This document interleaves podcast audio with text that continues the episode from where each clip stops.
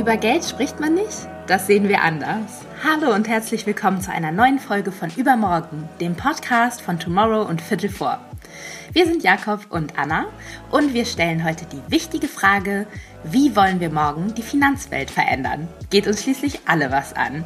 Als Gast haben wir dafür niemand Geringeres ausgewählt als Gerhard Schick.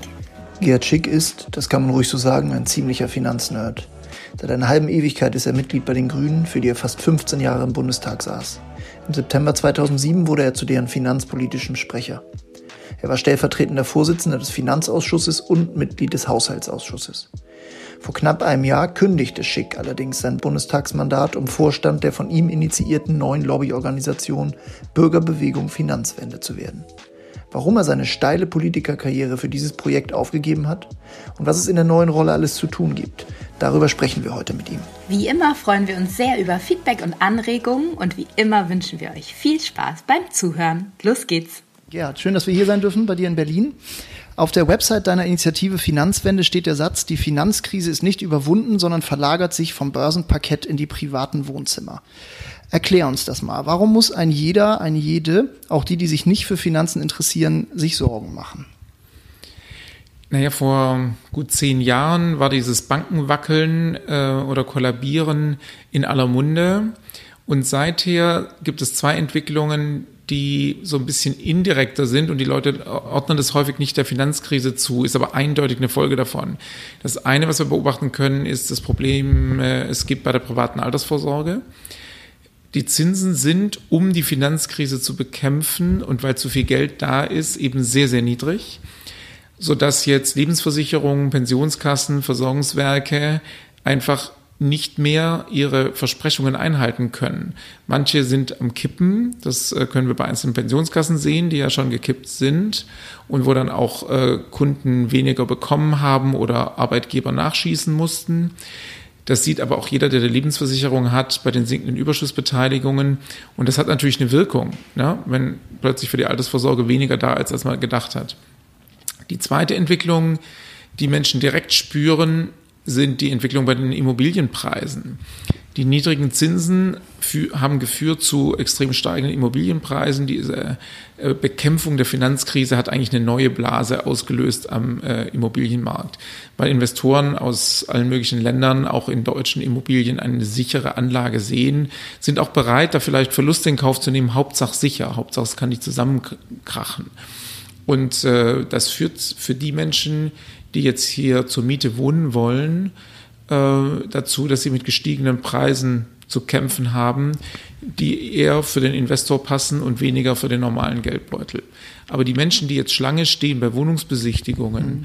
oder die sehen, dass 40 Prozent des Haushaltseinkommens für die Miete draufgehen, die ordnen das nicht unbedingt Lehman Brothers zu und der Finanzkrise, ähm, obwohl das ganz eng damit zu tun hat. Anschlussfrage. Ähm, der, der, Aufschrei vor zehn Jahren war ja dann doch äh, relativ laut, so, weil es ja auch dramatische Umstände waren, die Finanzkrise. Seitdem hat sich, und das ist ja sozusagen auch vielleicht eines der Gründungsmotive der Finanzwende, strukturell relativ wenig getan. Woran liegt das? Sind das, sind das dunkle Mächte, die da am Werke sind, dass wir so wenig äh, scheinbar gelernt haben aus der Krise von äh, vor zehn Jahren? Also es ist ja nicht ein intellektuelles Problem, dass man nicht nach und nach das aufgearbeitet hätte, was da schiefgegangen ist. Und es gab auch ganz gute Vorschläge, um das Finanzsystem stabiler zu machen und wirklich zu lernen aus der Krise. Es ist sehr viel Gesetzgebung gemacht worden, aber ganz viele von den Vorschlägen, die wirklich im Kern die Geschäftsmodelle betroffen hätten, die wurden dann ausgebremst. Und zwar gar nicht von irgendwelchen dunklen Mächten, sondern von ganz konkret bekannten Lobbyorganisationen von Banken, Fonds und Versicherungen, die wir im Einzelnen auch häufig ganz genau benennen können. Also zum Beispiel ist es eben äh, bei dem Thema Trennbankengesetz, also die Idee, man trennt das eher riskantere, spekulativere Investmentbanking von dem normalen Kreditgeschäft und Einlagengeschäft ähm, der normalen Banken. Da gab es äh, einen ganz konkreten Gesetzesvorschlag in Europa auf dem Tisch und da ist den französischen Großbanken gelungen, das über die französische Stimme im Europäischen Rat äh, auszubremsen und deswegen ist dieses Gesetz nie in Kraft getreten. Die Banken sehen aus wie früher sozusagen. Die Trennung hat nicht stattgefunden. Oder nehmen wir die Finanztransaktionssteuer. Die Idee, dass auch auf Finanzprodukte eine kleine Umsatzsteuer gezahlt wird. Und der Versuch war ja, damit auch diesen verrückten Hochfrequenzhandel auszubremsen, wo im Millisekundentakt äh, viele Aktien hin und her äh, geschoben werden. Naja, das, was jetzt noch auf dem Tisch liegt, ist eine Miniaturfassung davon und bei der ist genau ausgenommen der sogenannte Intraday Trade. Das heißt genau alles, was innerhalb eines Tages ist. Genau, also dieser schnelle Handel ist ausgenommen und die langfristigeren Investoren, also zum Beispiel Sparer über ihre Lebensversicherung, die müssen was zahlen. Da ist es den Banken und Fonds gelungen, das massiv auszubremsen und eigentlich von der Wirkung ins Gegenteil dessen zu verkehren, was ursprünglich mal gedacht war. Und so könnte ich jetzt eine lange Liste erzählen, dass trotz der vielen Gesetze, die gemacht worden sind, im Kern die Geschäftsmodelle eigentlich nicht verändert sind. Gilt auch bei Ratingagenturen. Was hat man damals über die Problematik dieser Ratingagenturen, die von denen bezahlt werden, die sie bewerten, gesprochen? Und es gab auch Ansätze daran, was zu ändern. Aber wenn man sich heute die Ratingagenturen anschaut, ist es nach wie vor eigentlich dieselbe Gruppe von Unternehmen, die genau dasselbe Geschäftsmodell hat. Vielleicht ist das ja auch schon einer der Gründe, aber ich will die, die, die Antwort auf meine Frage jetzt nicht vorwegnehmen, weswegen du dieses neue Projekt Finanzwende losgetreten hast. Mal ein bisschen ketzerisch gefragt, du warst ja vielleicht nicht ganz, aber fast ganz oben, so was, was so eine politische Karriere angeht. 13 Jahre im Bundestag, finanzpolitischer Sprecher der Grünen und das auch noch bei einer Partei, die ja total im Aufwind ist seit ein, zwei Jahren und äh, ja, nicht wenige sagen, auf, auf dem Weg in die künftige Regierung. Warum hast du diese Rolle an den Haken gehängt? Ich glaube, das ist nicht verständlich, wenn man jetzt nur auf meine Rolle guckt, weil in der Tat, also mir hat es super Spaß gemacht ähm, und Parlamentarier zu sein ist etwas ähm, unwahrscheinlich herausforderndes. Ich glaube auch, dass ich erfolgreich gewesen bin an vielen Punkten aus der Opposition heraus ähm, Sachen anzustoßen. Das ist nicht immer leicht, aber ähm, es geht trotzdem, auch für den einzelnen Abgeordneten. Verständlich ist das, sagen, wenn man jetzt mal in einer Gruppe denkt. Wir haben eben versucht zurückzublicken auf diese gut zehn Jahre seit Ausbruch der Finanzkrise und haben festgestellt, wir haben wahnsinnig viel gearbeitet, alle, die sich mit Finanzmärkten beschäftigen und versuchen, die zu ändern. Aber im Kern ist es uns nicht gelungen. Und wenn man da einfach immer weiterarbeitet im selben Trott, das kann ja nicht überzeugen. Und deswegen haben wir gemeinsam gesagt, wir bräuchten eigentlich so eine Organisation. Es gibt in Deutschland eine Lücke in der Zivilgesellschaft. Es gibt Umweltverbände, es gibt Sozialverbände, es gibt Menschenrechtsgruppen, aber es gibt niemanden, der sich intensiv mit Finanzmarktfragen beschäftigt. Und damit fehlt ein Gegengewicht zur Lobby von Banken, Fonds und Versicherungen. Und wenn wir statt jeder im Wesentlichen einzeln jetzt in einer Organisation strategisch zusammenarbeiten, dann kriegen wir vielleicht Veränderungen hin, die jeder Einzelne in den letzten Jahren oder in dieser vereinzelten Struktur nicht geschafft haben. Und damit verbunden war die Überlegung, es reicht nicht, wenn ein paar Experten da was machen, sondern deswegen Bürgerbewegung, Finanzwende, das kann nur gelingen, wenn Bürgerinnen und Bürger mitarbeiten. 2008, 2009, als das Thema in aller Munde war, da ist es ja durchaus gelungen, Sachen anzustoßen. Aber in dem Moment, wo das Auge der Öffentlichkeit weg war, Lichter aus, Interesse weg und dann hatten die Lobbyisten wieder äh, durchgreifenden Erfolg. So, unsere Idee ist jetzt mit Finanzwende genug Bürgerinnen und Bürger für diese Themen auch zu interessieren, sie zu informieren, wenn sie sich bei uns äh, eintragen und sagen, sie wollen Informationen, damit wir es schaffen, dass in dieser Gesellschaft regelmäßig auf diese Fragen geguckt wird und nicht erst wieder wenn es nochmal gekracht hat am Finanzmarkt. Und vielleicht ja auch gar nicht unbedingt nur regelmäßig, sondern auch informiert, glaube ich, weil ähm, nach allem, was du eingangs gesagt hast, denke ich mir, ähm, ich glaube, generell wird in unserer Gesellschaft äh, immer noch so dieses Sprichwort über Geld spricht man nicht relativ hochgehalten. Und ich glaube, dass viele Bürgerinnen und Bürger, ich schließe mich da gar nicht aus, äh, gar nicht wissen, was wirklich passiert innerhalb der Finanzwelt oder auch im Bankenwesen. Ähm, wie erlebst du das denn? Wie ist das Interesse der, der, der Leute, die bei euch mitmachen wollen? Also seid ihr ein Verein, auf den äh, Leute wirklich richtig Bock haben oder müsst ihr da eher Überzeugungsarbeit leisten? Weil, also ist es, wie, wie erlebt ihr es bisher? Also ich erlebe beides äh, in der täglichen Arbeit. Zum einen ist da dieses Tabu, und dass viele Fakten über die Finanzmärkte einfach gar nicht bekannt sind. Wir haben zum Beispiel am Anfang des Jahres mal äh, Testkäufe gemacht, sind mhm. in Banken rein äh, mit äh, Testpersonen und haben versucht herauszufinden, wie werden eigentlich so Konsumentenkredite vergeben. Und haben festgestellt, dass da an manchen Stellen, weil so Restschuldversicherungen noch dazugebaut werden, dann eine effektive Verzinsung von über 20 Prozent rauskommt. Und das in der Niedrigzinsphase, wo wir gerade sind. Absolut krass. Kein Wunder, dass die Leute häufig die Prämie nicht zahlen können, die Raten nicht zahlen können und ähm, dann äh, eine Überschuldung kommt oder umgeschuldet werden muss oder so. Und auch die Schuldigen gar nicht gefunden werden, oder? Genau. Finde ich ähnlich auch wie bei dieser Wohnungsgeschichte, die du eingangs erwähnt hast. Ich meine, keiner, der auf der Straße steht und ähm, auf eine Wohnungsbesichtigung wartet oder sehr wenige Leute wissen, glaube ich, was wirklich der Grund dafür ist, oder?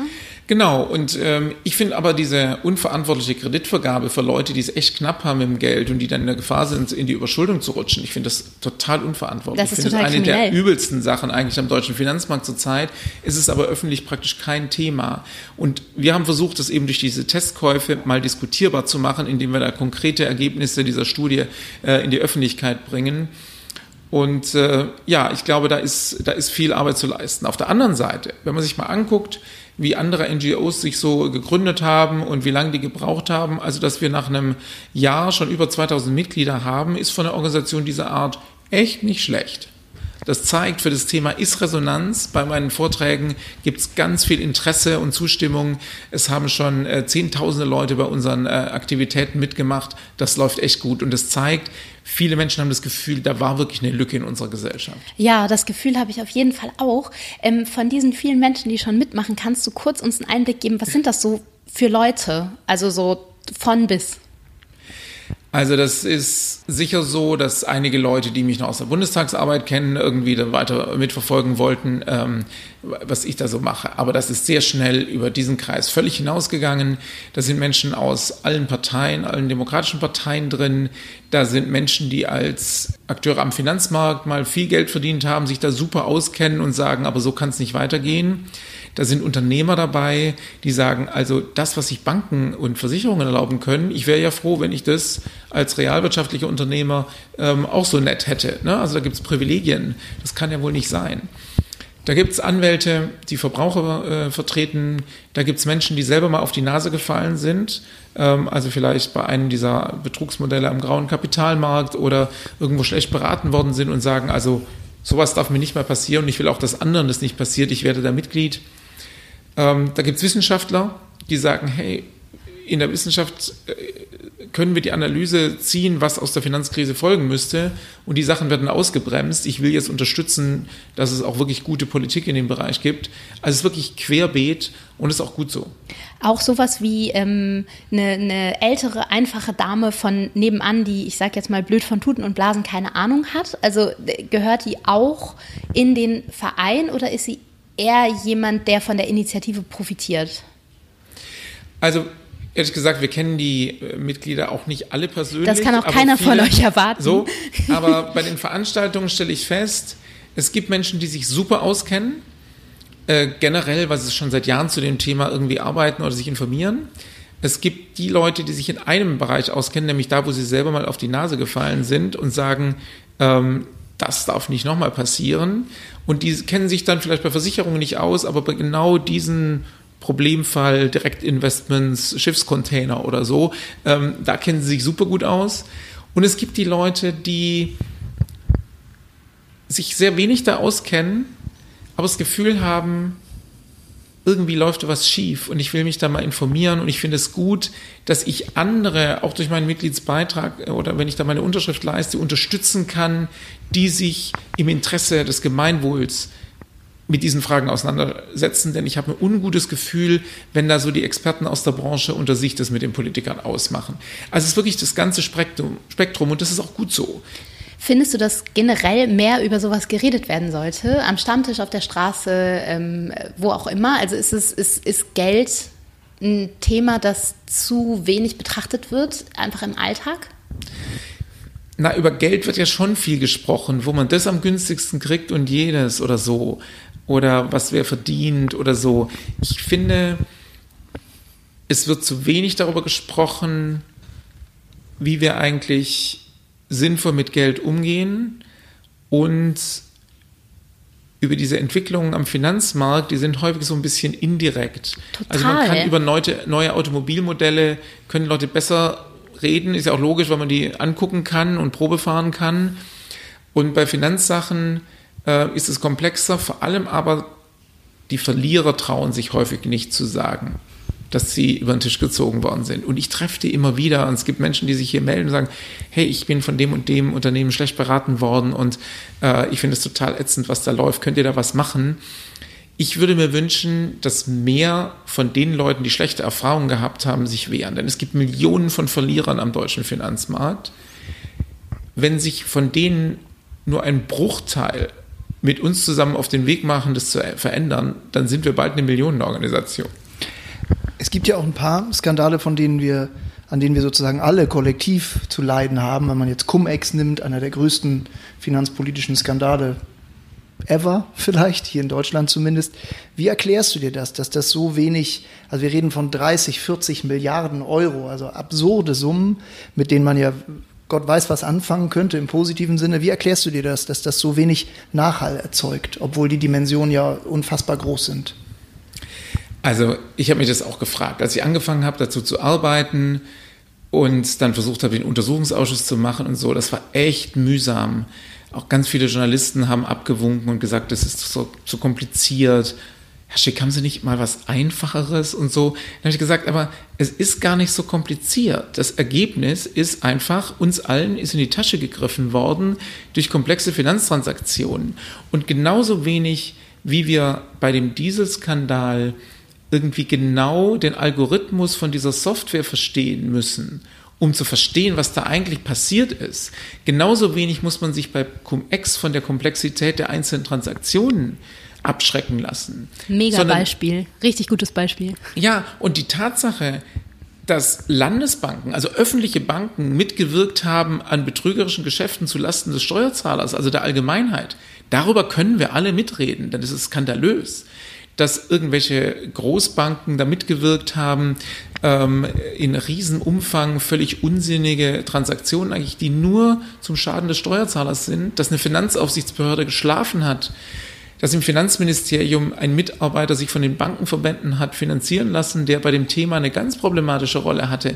Das sind so richtig viele skandalöse Elemente. Der jüngste Fall oder das jüngste Teilelement ist ja, warum hat erst jetzt die Staatsanwaltschaft in Köln zusätzliches Personal bekommen? Erst als der öffentliche Druck da war, hat die Landesregierung es für nötig befunden, bei diesen komplexen Geschäften die Staatsanwaltschaft äh, anständig auszustatten. Davor hat man das Thema so ein bisschen klein halten wollen. So, das zeigt, wie wichtig es ist, dass wir bei diesen Fragen uns nicht von der Komplexität abschrecken lassen, sondern trotzdem Fragen stellen, reingehen, denn nur durch öffentlichen Druck werden solche Sachen auch aufgearbeitet. Jetzt, Für mich eines der spannendsten Kapitel am Finanzmarkt. Ja, ab, stundenlang darüber reden. Absolut, wir haben auch noch ein bisschen Zeit, und nicht Stunden, aber eine halbe Stunde vielleicht. Wenn das ist ein ich Krimi. ja, genau. Wenn ich dich jetzt so angucke, werden die äh, gefühlt zumindest aus meiner Wahrnehmung die, die, die Zornesfalten ein bisschen tiefer über deinen Augen. Ist der noch relativ frisch gebackene Lobbyist Gerhard Schick auch der frustrierte Politiker? Nein, überhaupt nicht. Also der Untersuchungsausschuss Cum-Ex war ja mit äh, was von den Sachen, wo ich richtig was anstoßen konnte. Wir haben diese ganzen Fehlentwicklungen im öffentlichen Sektor, die Fehler, die da gemacht worden sind, aufgedeckt. Und ähm, es ist ja gelungen, daraus auch Druck zu erzeugen, dass da was passiert. Ähm, insofern äh, überhaupt nicht. Äh, ich bin begeisterter Parlamentarier gewesen und ehrlich gesagt, so die Parlamentsreden, die vermisse ich auch manchmal. Also das Debattereden, das hat mir schon Deine Spaß gemacht. Deine eigenen? Also wenn du selbst gesprochen hast? Ja, klar. Mhm. Also häufig, wenn man da im Plenarsaal ist, äh, ist es erstmal langweilig, weil viele von den äh, Kollegen haben immer abgelesen. Und das ist natürlich einschläfernd. Ne? Aber ich habe die Debatte immer als Debatte verstanden, habe immer frei gesprochen und das macht dann schon äh, Spaß. Du hast gerade auch ähm, erwähnt, dass äh, die Leute, die Mitglied geworden sind bei euch, ähm, dass die so ein bisschen gucken wollten, was du, der Politiker, jetzt als nächstes macht. Ähm, abgesehen von dem Debattieren und von der Freude dabei, ähm, gibt es auch so einen Teil von dir, der vielleicht vermisst, dann auch in der Öffentlichkeit zu stehen? Also ist es weniger geworden, dass die Leute gucken wollen, was du als Person machst? Und fällt es dir leicht, weniger die Person als mehr deine Initiative jetzt zu sein? Finanzwende ist nur erfolgreich, wenn das ein Teamprojekt ist, wenn da wirklich viele Leute zusammenwirken. Und das ist jetzt in den ersten Monaten schon richtig gut gelungen. Bei eigentlich jedem Projekt, was wir bisher gemacht haben, haben verschiedene kompetente Mitglieder aktiv mitgewirkt. Und deswegen konnten wir jetzt auch, obwohl wir am Anfang ja eine ganz kleine Organisation war, ein paar richtig äh, spannende Sachen aufspielen. Das hätten wir allein aus einem anfangs drei, jetzt neunköpfigen Team nicht schaffen können. Das muss ein Wir-Projekt sein. Das ist die Gründungsidee. Gemeinsam können wir es schaffen, gegen die Finanzbranche was auszurichten. Und ähm, das muss auch die Arbeitsweise sein. Bist du so ein Wir-Typ generell im Leben? Ähm, ich glaube ja. Ich singe auch gerne im Chor. Das ist auch ein Wir-Projekt. Du merkst, uns interessiert unter anderem eben auch diese Frage, dieser Wechsel von der Politik in die Zivilgesellschaft. Gab es trotzdem auch schon mal Momente, wo du das bereut hast? Nein, das Projekt jetzt hochzuziehen ist so spannend. Ähm, und äh, ich habe da nicht nachgedacht, ob die andere Variante äh, besser gewesen wäre. Und es bleibt ja durchaus politisch, was wir tun. Es ist halt eine andere Form, es ist nicht parteipolitisch, es ist nicht Bundestag. Und ich habe den Eindruck, dass wir mehr Wirkungen erzeugen können gemeinsam. Also dass die Idee, wir kriegen Sachen besser thematisiert ähm, und das geht auch für mich so in dieser parteiübergreifenden Arbeit, gelingt es, glaube ich, besser, Menschen zu mobilisieren. Und bei den Grünen war das Thema Finanzmärkte ja jetzt nicht das allerwichtigste Thema. Hier bei Finanzwende ist das das Thema, was die Leute wirklich zusammenbringt. Das ist an manchen Stellen schon auch ähm, deswegen klarer sozusagen im Fokus. Und wir können als Kampagnenorganisation auch stärker ein paar Bad Guys am Finanzmarkt richtig auf die Füße treten. Und da habe ich auch Lust drauf. Ja, das es gibt einfach manche Sachen, die regen mich tierisch auf. Und da will ich auch richtig intervenieren. Darfst du dich jetzt auch anders aufregen, ne? Jakob ist schon ganz aufgeregt nee, auf die nächste Frage. Nein, nein, aber ich frage mich, ob das sozusagen auch neue Freiheiten mit sich bringt. Ja, also jetzt auch. ein bisschen überspitzt formuliert, weil man letztlich auch nicht gucken muss, was der Habeck oder der Hofreiter dazu denken oder irgendwelche Partei strategischen Interessen, sondern man, man, man sieht den Bad Guy und man kann auch auf ihn zugehen und die Knarre ziehen. Einfach intuitiver vielleicht. Genau, also das, das ist auf jeden Fall ähm, spannend und es gibt natürlich im politischen Raum auch sehr, sehr viel Tagesgeschäft, komplexe Gesetze, wo man weiß, die ändern nicht viel, ich muss mich trotzdem damit beschäftigen. Wir können hier jetzt ganz klar Schwerpunkte setzen. Wo sehen wir eine Chance, was zu verändern? Und da gehen wir dann rein. Und das ist äh, schon von der Arbeit her spannend. Apropos also jetzt mal ganz konkret bei Cum-Ex. Ne? Also ich, die Arbeit im Bundestag total spannend, total äh, äh, auch, ich glaube, erfolgreich mit dem Untersuchungsausschuss. Aber als wir dann gesehen haben in diesem Frühjahr, da wird jetzt von einer Bank ein Whistleblower vor Gericht gezogen und die versuchen, dem so richtig heimzuzahlen, um auch alle künftigen Whistleblower abzuschrecken. Die Bank Sarasin steht ja hinter der Anklage, äh, gegenüber dem Anwalt Seid, weil der Informationen über die Cum-Ex-Geschäfte, die in der Bank Sarasin stattgefunden haben, an die Staatsanwaltschaft gegeben hat. Klarer Fall von Rückspiel. Und jetzt zu sagen, hey, wir lassen den da nicht allein vor Gericht zappeln, sondern wir organisieren jetzt Unterstützung aus der Zivilgesellschaft. Und wir weisen auch darauf hin, dass es wohl nicht sein kann, dass, so war das da im Frühjahr, noch kein Täter vor Gericht stand, aber ein Whistleblower schon verurteilt werden soll. Also das ist ja krasse Fehlentwicklung. So und in so einem Moment dann zu sagen, hey Leute, jetzt versuchen wir da reinzugehen, ein Newsletter rauszuschicken und zu schauen, reagieren die Menschen und hoffen, dass die Unterstützung kommt. Und ja, es kommt Unterstützung, Menschen machen mit und es verändert die mediale Berichterstattung, das verändert das Denken und den Prozess und es führt auch zu dem Druck, dass dann mehr Personal bei der Staatsanwaltschaft äh, geschaffen wird. Ja. Ähm, wie, wie sieht das richtig so in der Praxis aus? Wie, wie läuft so ein Tag jetzt bei dir? So ein Alltagtag? Was ist nochmal Alltag? Ah. Also, da ist jeder Tag anders. Ähm, teilweise ist es so, dass ich jetzt unterwegs war, um einfach Finanzwende vorzustellen, gerade auch jetzt in der Anfangszeit abends Vorträge gehalten habe bei verschiedenen ähm, Institutionen. Da ist Recherche dabei, also rumtelefonieren, Sachen rausfinden, ähm, da sind Beratungen mit Anwälten, weil wir uns natürlich auch rechtlich immer genau angucken müssen, wie die Sachlage ist, was dürfen wir sagen und so. Das muss man äh, genau prüfen. Da ist manches jetzt einfach Organisationsentwicklung, also Budgetplanung und Fundraising und solche Sachen. Ähm, Und da sind nach wie vor auch Gespräche mit politischen Akteuren. Ähm, wir haben uns zum Beispiel eben bemüht, dass es aus dem politischen Raum Unterstützung für den Whistleblower gibt. Also ist ja krass, Deutschland hat dadurch, dass das aufgedeckt wurde, dadurch, dass die Staatsanwaltschaft ermittelt, ja schon Millionen von Cum-Ex-Geldern zurückholen können. Und der, der das alles ausgelöst hat, den lässt man da allein vor Gericht zappeln. Keine Unterstützung von Regierungen oder so. Das sind so Sachen, da bin ich nach wie vor in Kontakt auch mit politischen Entscheidungsträgern. Was war in diesem neuen Job dein größtes Learning? Gab es irgendwas, wo du dachtest, ey, das wusste ich vorher wirklich noch gar nicht oder konnte ich noch gar nicht so sehen? Das zeigt sich mir jetzt von einer ganz anderen Seite? Puh, das ist eine gute Frage. Also mein, mein Tagesplan war früher sehr klar strukturiert. Es gab eben ganz viele Sitzungen und es gab ganz viele Themen, die waren einfach vorgegeben. Da und da muss ich zu dem Thema im Plenum reden ähm, und deswegen muss ich da eingearbeitet sein und wissen, was ich davon halte. Und da gab es diese, diese Ausschusssitzung, da gab es diesen, diesen Parteitag. Also es gab so einen Rhythmus. Und wir entscheiden jetzt ganz stark selber. Also so Zeitplanungen, was machen wir eigentlich wann? Auch so richtig bei Themen zu überlegen, wird das jetzt ein Projekt, wird es eine Kampagne, schreibt man da einfach nur mal einen kritischen Text dazu. Ähm, so diese Freiheit, die Themen selber zu wählen, das ist auch eine andere Arbeitsweise. Aber ich habe jetzt natürlich so viel gelernt. Ich habe vorher noch nie eine Startup-Situation gehabt. Ich, es ist jetzt wie ein Startup-Unternehmen natürlich. Ähm, angefangen haben wir praktisch mit niemanden und jetzt gibt es hier eine Geschäftsstelle, in der Leute arbeiten und es gibt über 2000 Mitglieder. Speaking of Startups, da äh, springe ich gleich an. Das dachte ich mir. Ja, äh, ich auch. Wie ist denn dann, wie funktioniert denn das Geschäftsmodell der Finanzwende? Also wie, wie finanziert ihr zum Beispiel das, was ihr habt? Mittlerweile neun Köpfe, äh, die hier in Berlin sitzen und von hier aus Aufklärungsarbeit, Kampagnenarbeit, Lobbyarbeit machen. Das muss ja auch irgendwo äh, herkommen, das Geld. Genau.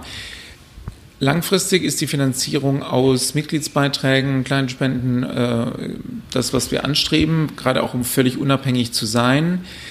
Wir konnten aber eine Anschubfinanzierung von gemeinnützigen Organisationen ähm, sicherstellen, die uns jetzt die ersten Jahre begleitet und dadurch ermöglicht hat, wirklich richtig einzusteigen. Und äh, das sind die beiden Finanzierungsquellen. Ich würde gerne auf ein anderes Thema kurz äh, kommen, oder nicht kurz, vielleicht auch lang. Ähm, wir haben jetzt viel über sozusagen die Finanzmärkte als Teil des Problems gesprochen, und, ähm, aber sie könnten ja auch Teil der Lösung sein. Wie ist deine Sicht darauf? Also welche, welche Rolle kommt eigentlich der Finanzbranche und den Akteuren zu in Zeiten eines dramatischen Klimawandels? Also Finanzwende steht als Begriff schon mal genau dafür, dass Finanzmärkte vom Teil des Problems zum Teil der Lösung werden sollen. Das ist ja die Wende, die wir auslösen sollen, wollen. Also auch sollt bitte. Äh, wollen und sollen, genau. Ähm, also zum Beispiel heute, das merkt man bei der großen Menge an Geldwäsche, sind eben große Teile des Finanzsektors sehr stark mit Kriminalität verbunden und unterstützen eigentlich kriminelle Aktivitäten. Denn nichts anderes ist Geldwäsche, die Unterstützung krimineller Aktivitäten, die dahinter stehen. Heute finanziert der Finanzsektor sehr viel klimaschädliche Aktivitäten, ist also Teil des Problems. Und er könnte aber genauso die Lösungen von morgen finanzieren und das Geld aus ähm, alten Kohle- und Erdöl-Sachen abziehen. Und dann würde er ja genau die Transformation unterstützen. Das findet ja auch an manchen Stellen statt, aber insgesamt viel zu wenig. Und wenn wir uns anschauen, was die Bilanz von so einer Großbank heutzutage ausmacht, da ist ja ein ganz kleiner Teil realwirtschaftliches Geschäft, Kreditvergabe, was man sich so vorstellt. Und ein ganz großer Teil sind irgendwelche Derivate, sind Vereinbarungen mit anderen Finanzmarktteilnehmern, wo man sich die Frage stellen muss, wie viel hat da eigentlich noch was mit der realen Welt zu tun und was ist nur noch Geschäft zwischen Finanzfreaks, wo geguckt wird, wer gerade ein bisschen mehr Geld zu Lasten von jemand anders verdient, was ja nicht gesellschaftlich produktiv ist. Und das ist genau die Idee von Finanzwende. Also erstens in Finanzsektor wirklich in den Dienst der Gesellschaft zu stellen. Und das Zweite, ihn vom Problemerzeuger, Finanzkrisen produzieren, Kriminalität finanzieren, klimaschädliches Investieren, zum Problemlöser zu machen. Wir sind also nicht gegen Finanzmärkte, um das mal ganz klar zu machen, sondern wir sind für eine Veränderung der Finanzmärkte. Wie kriegen wir das hin? Äh, wer muss da was tun? Also wo kommt der Konsument rein? Wo kommt die Politik ins Spiel? Wo sind es die Akteure selbst? Was kann passieren, damit man den Turnaround, die Wende schafft? Ich meine, dass die zentrale Veränderung auf der politischen Ebene erfolgen muss durch andere Regeln. Mal böse gesagt, wenn zwei, drei Leute mehr jetzt von Bank X zu Bank Y wechseln, weil die ökologischer ist, dann ändert das den Lauf der Welt nicht wirklich. Wenn wir es aber schaffen, dass das Eigenkapital aller Banken so hoch ist, dass sie ihre Verluste selber tragen können und deswegen aus der Pleite einer Bank nicht sofort eine Systemkrise entsteht, dann verbessert und stabilisiert das die Finanzmärkte insgesamt. Heißt das, dass ich Leuten nicht sage, sie sollen das trotzdem tun? Nein, ich finde, es gibt gute Initiativen und die zu unterstützen ist immer wertvoll, weil wir dann sogenannte Best Practices haben. Also das heißt, wir unterstützen Leute, die schon mal versuchen, wie könnte es gehen. Also es war natürlich extrem wichtig, dass manche Leute sich Solarpanels in den 80ern schon auf die Dächer gebaut haben. Daraus konnte man lernen, so könnte es gehen, das dann politisch fördern. Natürlich ist es wichtig, dass erste Leute auf E-Mobilität umsteigen oder und aufs Fahrrad und so weiter. Aber ich finde, man muss schon, wenn man seine eigenen Energien sich anguckt, überlegen, wo ist es eigentlich am größten, was ich an Wirkung erzeugen kann. Und da würde ich halt sagen, die Diskussion geht mir zurzeit zu stark moralisch. Du Einzelner sollst weniger fliegen und weniger Auto fahren und du sollst deine Bank wechseln und du sollst beim Einkauf aufpassen. Aber wenn jede unserer Handlungen ständig moralisch bewertet werden muss, das ist auch ein Stück weit eine Überforderung. Und deswegen würde ich im Zweifelsfall jemanden sagen, wenn du neben Arbeit und Familie und so ein bisschen Zeit hast, das Entscheidende ist, dass du politisch, zum Beispiel bei den Fridays for Future Demos, oder indem du eine Unterschriftenaktion einer NGO unterstützt oder wo Mitglied wirst, dein Päckchen sozusagen auf die richtige Seite der Waage legst, damit wir eine politische Veränderung erzeugen können. Den großen Bad Guys am Finanzmarkt kann der Einzelne nicht entgegentreten. Das schaffen wir als Gesellschaft nur zusammen. Und da sind wir wieder beim Gemeinsamsein, aber auch ein bisschen ähm, beim Thema Druck. Ähm, ich finde, du wirkst sehr überzeugt und sehr enthusiastisch, zu Recht sicherlich auch. Hast du trotzdem Momente, in denen du kurz mal denkst, pff, weiß ich auch nicht, ob wir das alles schaffen können? Natürlich. Also. Ähm, Was machst du dann? Wenn ich jetzt sage, ich halte es für durchaus plausibel, dass in den nächsten Jahren es nochmal richtig wackelt am Finanzmarkt, weil das ist alles instabil, wo wir uns da gerade bewegen und die nötigen Veränderungen nach 2018 nicht erzeugt worden, dann weiß ich ja auch, was das wahrscheinlich politisch auslöst. Wir wissen aus äh, einer Untersuchung von der Universität Bonn von Professor Schularik, dass Finanzkrisen anders als normale Wirtschaftskrisen auch politisch ein Wackeln erzeugen.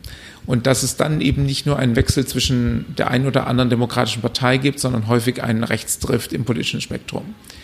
Anders gesagt, wahrscheinlich ist ein sehr wichtiger Faktor, der Leute wie Trump und Johnson und Viktor Orban an die Macht gebracht hat, die Finanzkrise. Und wenn es jetzt nochmal in den nächsten Jahren wackeln würde, was heißt das dann für die freiheitliche Gesellschaft und unsere Demokratie? Und ich bin mir nicht sicher, ob wir den Wettlauf da gewinnen. Aber ich meine, was ist denn die Handlungsalternative? Also jetzt zu sagen, aufgeben, nee. Sondern ich finde, das Richtige ist, das zu tun, was man selber tun kann.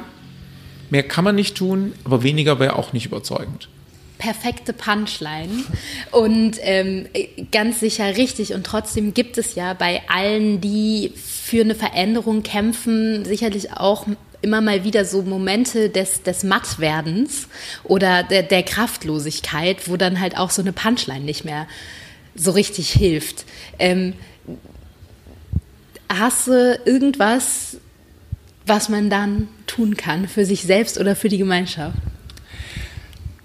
Also gut ist es, ein gutes Team, viele Mitstreiter zu haben. Wir kommen immer wieder zum Team, ne? So, Finde ich gut. Aber ich selber mache einfach auch richtig viel Musik. Der Chor. Und ich glaube, das braucht man auch, wenn man politisch und gesellschaftlich aktiv ist. Irgendwas, wo das dann einfach auch mal alles abgeschaltet ist sozusagen und wenn man nicht äh, an das denkt, was man gerade verändern will, sondern einfach was Schönes auch äh, im Leben macht. Total. Schlägst du eigentlich morgens als erstes die Zeitung oder das Internet auf und äh, guckst, was wieder so passiert ist oder machst du erstmal ähm, gemütlich in den Ta Tag starten und die Welt die Welt sein lassen? Schon schneller Blick auf die Informationslage meistens, aber häufig mache ich auch morgens erstmal eine Runde Sport. Klingt äh, nach Ausgleich ist drum. Ich muss jetzt, ich war jetzt ganz weg von morgens Sport machen und so. Es ist hast, nämlich auch abends gerade. Ja, ähm, du hast eben von Best Practices gesprochen und wo, wo wir vielleicht auch darüber sprechen, was einen sozusagen den Mut nicht verlieren lässt und so. Gibt es, gibt es Positivbeispiele oder Geschichten oder ähm, irgendwelche, also ohne jetzt irgendwelche Akteure konkret zu benennen, aber wo du denkst, da da wird es ja schon, da werden die richtigen Knöpfe gedrückt, da wird die Wende eingeleitet, das kann irgendwo im internationalen Kontext sein oder auch im ganz kleinen hier bei uns vor der Haustür, wo du sagst, es gibt sie ja die Beispiele, es ist sozusagen, es ist, es ist machbar und das müsste jetzt eigentlich nur skaliert werden, umgesetzt werden, politisch gewollt werden. Was kommt dir da in den Kopf sozusagen, wenn du an positive Akteure der, der Wende denkst? Oder gibt es viele? Das ist ja auch immer wieder ermutigend. Also zum einen gibt es Banken, aber auch Finanzberater, die sich schon seit Jahren dem Thema Nachhaltigkeit gewidmet haben. Es kommen immer wieder mehr äh, Akteure dazu und da gibt es viele, die sich sehr ernsthaft mit dem Thema beschäftigen, auch wirklich ihren Kunden versuchen, gute Angebote äh, zu machen und dadurch kriegen Initiativen wie ökologische Landwirtschaft oder äh, der äh, Bioladen oder Erzeuger im, im Bereich, anderen Bereichen auch Kredit, die vielleicht bei normalen Banken abgeblitzt äh, wären. Ist total wichtige äh, Pioniere an der Stelle und es ist auch gut, die zu unterstützen. Es gibt zum Zweiten sehr anständige Leute in der Finanzbranche, die immer wieder ihr Know-how auch unserer Gesellschaft zur Verfügung stellen. Also ohne solche Leute hätte ich die Arbeit im Bundestag nicht machen können und ohne die würde es auch Finanzwende nicht geben. Das sind jetzt nicht, manche sind richtige Whistleblower, ne, die werden dann auch öffentlich bekannt und, und häufig gelobt und manche werden auch nicht so bekannt. Ähm, manchmal sind es aber Leute, die jetzt keine Geschäftsgeheimnisse preisgeben, aber einfach ihr Wissen, was da läuft, auch jetzt für eine zivilgesellschaftliche Organisation zur Verfügung stellen. Und ähm, ich glaube, von den Leuten könnten wir noch mehr brauchen, aber es gibt sie auf jeden Fall. Es gibt ja auch Kanzleien, die bei Cum-Ex angefragt wurden und gesagt haben, nein, dazu arbeiten wir nicht. Dazu geben wir kein Gutachten ab, wie sie es sich wünschen. Das ist Pfui. Und ähm, so mache ich immer wieder ähm, die Erfahrung, dass es sehr anständige Leute gibt und mit denen kann man gut zusammenarbeiten. Nun ist die Finanzwende ja in vielerlei Hinsicht ein, ein, sozusagen der Aufruf für eine radikale Umkehr und die Finanzen zu einem, von einem Teil des Problems zu einem Teil der Lösung werden zu lassen. Ginge es nicht aber noch radikaler? Also muss man sich nicht manchmal fragen, ob sozusagen in einem, in einem System, was so sehr auf, auf Wachstum gepolt ist wie unseres, sozusagen die, die eigentliche Wende eine, eine noch drastischere sein müsste? Es ist immer die Frage, was, was ist wie radikal. Also wenn ich die große Systemveränderung laut fordere, die nie kommt, weiß ich gar nicht, ob das radikaler ist, als wirklich sehr konkrete Änderungen im Alltag umzusetzen und durchzukämpfen. Ich glaube, wenn man das mal in der Summe sich anguckt, was wir als Finanzwende durchsetzen wollen, dann ist das schon ziemlich radikal, auch wenn es erstmal banal klingt. Also wenn ich sage, ich will einen Finanzmarkt, der weniger kriminell ist als heute, klingt das total banal. Aber wenn man sich mal anschaut, dass praktisch alle internationalen Großbanken massiv in die ganze Geldwäsche und damit in die organisierte Kriminalität verstrickt sind, dann ist das keine Kleinigkeit, die ich da sage. Und wenn man sich anguckt, dass in Deutschland praktisch jedes Jahr es große Betrugsfälle am Kapitalmarkt gibt mit Zehntausenden von Opfern, deren Geld äh, verloren gegangen ist, das ist keine kleine Änderung. Oder so, ein, so eine lapidare Sache wie, wir wollen, dass in der Finanzberatung es keine Interessenkonflikte mehr gibt. Wenn man weiß, dass über 90 Prozent der Finanzberatung in Anführungszeichen heute eigentlich reine Vertriebsgespräche sind, wo immer über die Provision, die der Beratende also der Verkäufer bekommt, eigentlich ein Interessenkonflikt da ist. Denn er soll den Kunden im Kundeninteresse beraten und gleichzeitig kriegt er von jemand anderes eine Zahlung, wenn er bestimmte Produkte hinlegt. Das ist eine radikale Veränderung dessen, was heute in Sachen Finanzberatung oder Finanzvertrieb stattfindet und würde die Sache endlich auf die Füße stellen. Oder so eine kleine Forderung wie 10% mindestens an Eigenkapital für die Banken. Wow, das würde eben heißen, dass heute im Durchschnitt sind es etwa 4%, manche Banken massiv ihr Geschäftsmodell ändern müssten und endlich der Steuerzahler aus dem Risiko rauskommt. Und wenn man diese Sachen so mal addiert, dann ist jedes einzelne eine gut umsetzbare Forderung und ist realistisch. In der Summe würden wir aber den Finanzsektor nicht mehr wiedererkennen, wenn wir diese Sachen umsetzen würden. Deswegen warne ich davor, das als äh, zu wenig radikal äh, zu bezeichnen, für was wir uns so einsetzen. Denn die Fehlentwicklung ist krass, deswegen müssen auch die Antworten deutlich sein. Sie müssen so groß sein wie die Probleme.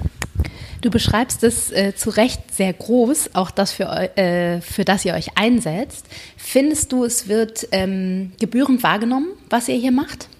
Öffentlich, von der Presse und so? Also, ich finde, die Medienwahrnehmung ist gut. Und ähm, wir haben nicht gedacht, dass wir so schnell wachsen würden und so viel Resonanz finden würden. Das ja. ist besser, als wir gedacht haben. Aber natürlich, bei jedem Einzelnen denkt man, warum gibt es da jetzt nicht noch irgendwie 10.000 Leute mehr, die sich für das Thema interessieren? Eigentlich geht es uns doch alle an.